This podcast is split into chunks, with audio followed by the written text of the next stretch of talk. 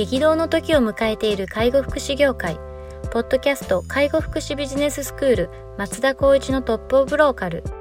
大手外資系アパレル会社のトップセールスマンから介護福祉事業経営者に転身した松田光一がこれからの介護福祉経営に求められるものについてお伝えしていきます。既存事業がうまくいかなくなってきた。今後の事業展開が不安などのお悩みを抱えている経営者の方。異業種から介護福祉業界への参入を考えている経営者の方。これからどんどん事業を拡大していこうと考えている経営者の方。など介護福祉ビジネスの入門から応用までさまざまなステージの方に楽しんでいただける番組です。こんにちは。ナビゲーターの松本真二です。ポッドキャスト介護福祉ビジネススクール松田光一のトップオブローカル。トップオブローカルとは介護福祉業にて地域に密着し地域に愛されることで地域のナンバーワンになることです松田さん本日よろしくお願いしますよろしくお願いしますはい、今日も行きたいと思います。えっと、今日はですね、えっと、ツイッターを取り上げたいと思います。えー、ではご紹介します。Google が取り組んでいる行動面接。入社後のパフォーマンスを予測し、過去の行動について質問することで、応募者の性格や価値観を掘り下げていく面接手法。どのような課題意識を持つ思考パターンか、どういう理由でどういう行動を取るタイプか、ファクトに基づき把握できるため、ミスマッチがなくなると。いうようなツイートです。行動面接ですね。はい、Google。はい。もうこれはもう師匠は僕の、まあ、今ナビゲートをしていただいて松本さんではあるんですけど。僕も。でも今は一緒になって取り組んでいる、まあ、自社の,、まあ、あの人材育成だったりとか評価制度だったりとか、そこに紐づくとやっぱり入職する人ってどういう人がいいんだろうっていうところにやっぱ議論が、まあ、争点になった時に、うん、まあいろいろと松本さんなりも調べていただきながらやっぱ Google が取り組んで行動面接あるよっていうところで僕も僕なりにこう勉強していく中で自分に問いかけてるまあツイッターって特に自分に問いかけてるっていうのが一番あるんですけど、うんうん、や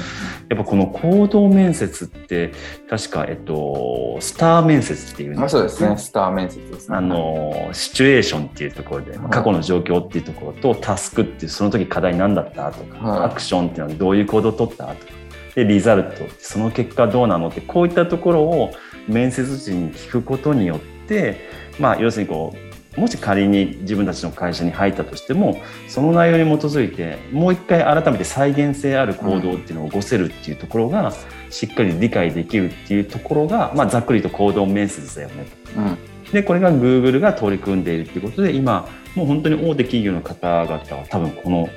行動面接っていうことをやっているっていうのは僕も聞いてはいたので、うん、そういう内容をちょっとこう調べたり聞いたりしていく中でやっぱりそのミスマッチなくすってことって一番まあゼロは難しいとは思うんですけど僕たちからリアクションを起こすことでやっぱりこう求職者もこう数ある時間数ある、まあ、数あるというか数ある企業の中から選んでもらうっていう立場でもあるので、まあ、そういったところでいくとお互いにミスマッチがないような環境をやっぱり企業として取り組まないとやっぱ不利益になるんじゃないかなと思ったこのコメントですね。うん、あめちゃくちゃ大事ですよねこの点は。うん、ただまあ面接ってなかなかまだまだ難しいですね。こうどう相手の例えば履歴書とか職務経歴書を読み取ってこれをどういうふうな形で聞いたとしてもあれこの聞き方違ったなちょっとこうニュアンスとして答えをイメージしたものも返ってこないなとかこれでも本当に経験学習かなと思いながら今本当にインプットしインプットしてる最中といいますか、ね、自分もやっぱり勉強しなきゃいけないなって思います、ね、そうですねなんかもう僕も結構いろいろ面接携わらせていただいて思うのはやっぱりこうその、まあ、そもそものこの事前準備がやっぱ足りてないパターンが結構多くてどどんな人取りたいんだっけ？っていうところも曖昧だしどんなことやってもらうんだっけ？っていうのも曖昧だしなんかそうなってくると曖昧な中で、まあ、まず面接行きますと。で面接行ったらもう大体なんか最初のファーストインプレッションでなんとなくバイアスかかってしまってなんとなく良さそうとかなんとなく悪そうみたいな感じの中でなんかなんとなく良さそうであればその人の良さ聞かせるのも質問して確認したりとかなんとなく悪そうだとなんか結構厳しめな質問してやっぱり悪かったっていうまあ後付け的ですね、うん、まあ結構人間ってこれ通販やってたんでよくわかるんですけど感情で決めて論理で納得するっていう。うん。物を買う時って大体もう欲しいっていう感情が先にあってその後に納得するためにいろんな情報を仕入れるみたいな。実はそっちのパターンがほとんどなんですよね。うーん。通販やってるとめっちゃよくわかるんですけどだからなんか普通だといろいろやってって欲しいってなると思うじゃないですか。感情が最後に欲しいってなるんで、うんうんうん。でもそうじゃないんですよ。ほぼ最初に決まるんですよね。うん。なんで例えば僕チラシとか作ってたんですけど全く同じ内容でもビジュアルが良いとやっぱり売り上げ上がるってやっぱそういうこと。だと思っていて。だから最初にほぼ決めちゃう。で後付けする。で納得自分で納得するっていうこういう思考なんですよ。だからなんか結構さ早い思考と遅い思考って言うんですけど、早い思考で人間って割と決めがちなのでそうすると間違えることがやっぱ多いですよね。だからその早い思考の正確性ってあんまないのでやっぱり。そう思うとまあそこのバイアスに負けないようにするにはやっぱり質問をちゃんと準備しておくっていうことだと思っていて。で人によって結構質問の内容を変えちゃうパターンって多いじゃないですかはいはい。それはまた良くないですよね。だから、基本的には同じ質問するんだけど、まあ、最後に気になることを聞くっていうのは全然ありだと思うんですけど、もう全く違う内容を人それぞれ聞いてしまうっていうのは結構ありがちなんですけど、あの精度がブレるって言われてます。だからあの、なんていうんですか、精度が下がるんじゃなくてブレる。うんなんか当然当たることもあれば外れることもあるっていう。でこれはもう完全に確率論の世界なので、なのでなるべくこう確率を上げるためには、基本一定の質問をしていって、さっきの質問に対してスターを聞いていく。その時どうだったんだとか、どういう状況だったんだとか、そこに対してどんな課題設定自分でしたんだとか。うんうんで、それに対して、えっと、どういうふうに行動して結果どうなった？みたいな話を聞くことで、まあ、その人のこの成果の再現性みたいなところをこう評価をしてで最終まあ気になることが履歴書とか職務経歴書あれば、まあ、そこの辺を確認をするみたいな感じ、まあ、反構造面接みたいな感じですね、まあ、そう質問決まったものをしっかりやっていくっていうのは構造化面接って言われていて、うんうん。で全く自由に質問するのは非構造化面接って言われていて。なんで半分聞くことは決めておいてそれは聞いて後半でまあ聞きたいこと聞くっていうふうにして、まあ、最終評価していくっていうのがまあ個人的にはいいのかなと思ってます。でこれ非常にみんなや言葉で言うような形ってすごく大変でうんまず要件を整理するってことがまず大変ですよね。条件整理するの難しいですよね。そうなんですよ。まあどんな人がいるんだっけ？みたいな、どんな人が活躍できるんだっけ？みたいなところって、感覚的には多分社長の方たち持ってると思うんですけど、じゃあそれ言語化して評価軸まで落とすっていうのはまあ一個大変な、そこで労力かかるのと、あとそれの面接ですね。質問に落とし込むっていうのも結構大変で、でも Google とかは 2BAT から Excellent の5段階ぐらいでその質問に対する答えっていうのを置いてるんですけど、こういう方をしたら Excellent、こうだったら 2BAT みたいなところを、まあ、例えば置いていて、で、それで面接官がその評価の軸に合わせて評価を置いていくみたいなことをやっていて、まあ、それでこう、ブレをなくしていくってやってるんですけど、じゃあ質問事項を考えて、それに対してどうなったら良しとするんだみたいなことを考えてってなってくると、またこれこれ大変。うん最初のそこの準備コストみたいなのが、やっぱみんなかけれないんで、なでそうんで、すよね。まあ割とこの非構造化面接でその場で聞きたいこと聞いて、なんかよく話したら満足みたいな、あの人いいねみたいな、いや、本当？みたいな、なんかそういうことになりがちですね。でもやっぱりその採用してうんてなんか合わないなとかちょっとトラブル起きたなっていうのは多分そういうところですよね。そうなんですよね。他の人はまあある程度いいけど1人2人って絶対にそういう人と出た時にわミスマッチだわっていうのは最初の時点で私たちはどういう人を必要とするかとかどういう人がパフォーマンスを上げれるかとかっていうのを定義されてないからこそなんかもやもやもやって言いながらこう時間かかっちゃって人が取られてってでなかなかこうマイナスな利益につながっていくみたいな感じになっちゃうそうなんですからよね。そうするとやっぱりこう全体の中身の部分をしっかりとこう言語化していくってことはまずそこに時間と、まあ、時間のコストをかけていくってことなんですかね。そうなんですよね。ねなんか結局ぜ全体で見ると絶対コストかかってるんですよ。その適当にやった方が。うんうんこの人いいっけ、この人悪いっけっていうところも決めれないし、たまたまいい人が続いてって、まあ、うまくいってるっていうだけでやってみたいなところですよね。そういうのもありますし、あと入った後のマイスマッチコスト、なんかもう人事問題って時間かかるじゃないですかとに。かく、うんうん。なんかあの人が合う合わんとか思ってたの違うどうするこうするみたいな話とか。あとじゃあ辞める辞めないって話とか。あとそういうのって本当に不毛なので、うん。まあ、当然確率的にゼロにするってことは無理ですけど極力こうそういうことが起こらないようにちゃんとプロセスを作り込んでいくっていうことはむちゃくちゃ大事なんですけどむちゃくちゃやれてないですよね皆さん。そうですよね。そこは結構僕はあの課題感すごく強く持っていて、うん、誰も幸せにならないんですよなんかミスマッチは本人も別に活躍したくないと思って入ってくる人なんて最初いないのでそうそうそうそうそう。そうなんですよでこっちもやっぱり一定の期待を持って迎え入れるわけなのでそれが違ったってなると向こうも結局また新しい職場探したりとかこっちもじゃあ補充したりとかその退職対応したりとかで結局誰も幸せにならんなというみんな不幸になるパターンなのでなのでそれを回避するために結局お金かかんないですよねそういう。うん。まあ、そこをしっかりとこう頭使って作り込んでいってでプロセスを PDCA を回すだから質問が丸かまずかったんじゃないかとか評価軸がずれてるんじゃないかとかなんかそういうことを多分見ていかないと思ってはいけないですね。うんで僕も作って面接実はいくつかやってるんですけどそれにのっとって採用した人ってまだ3人しかいないですけど1回もは1人も外してないんですよ。うんうん。なんかそういうこと？例えば志望動機って聞かれますよねはい皆さん。じゃあ志望動機どうやる回答したら良しとしますかっていう話じゃないですか。うんうん。それってなんか考えてますかみたいな。実は考えてないんですよね。なんうんかあんまり実は。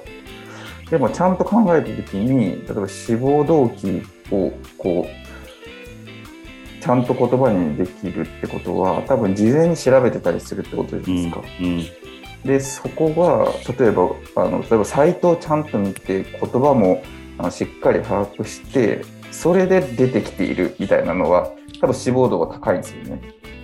でもそれ全く見てなくてそもそも志望の一切感じられないみたいな。この幅の中で例えば評価した時になんかいいこと言ってるけどちゃんとサイト見てなかったりとか。すると、あれこれって本当に志望動機として正しいのかなとかなんかそういうことの評価？例えばうちのクリニックとか YouTube とかやってたりするんでそこ見てる方が結構ちゃんと確認するんですよ。うんうんサイト見てますか？YouTube 見ましたか？とか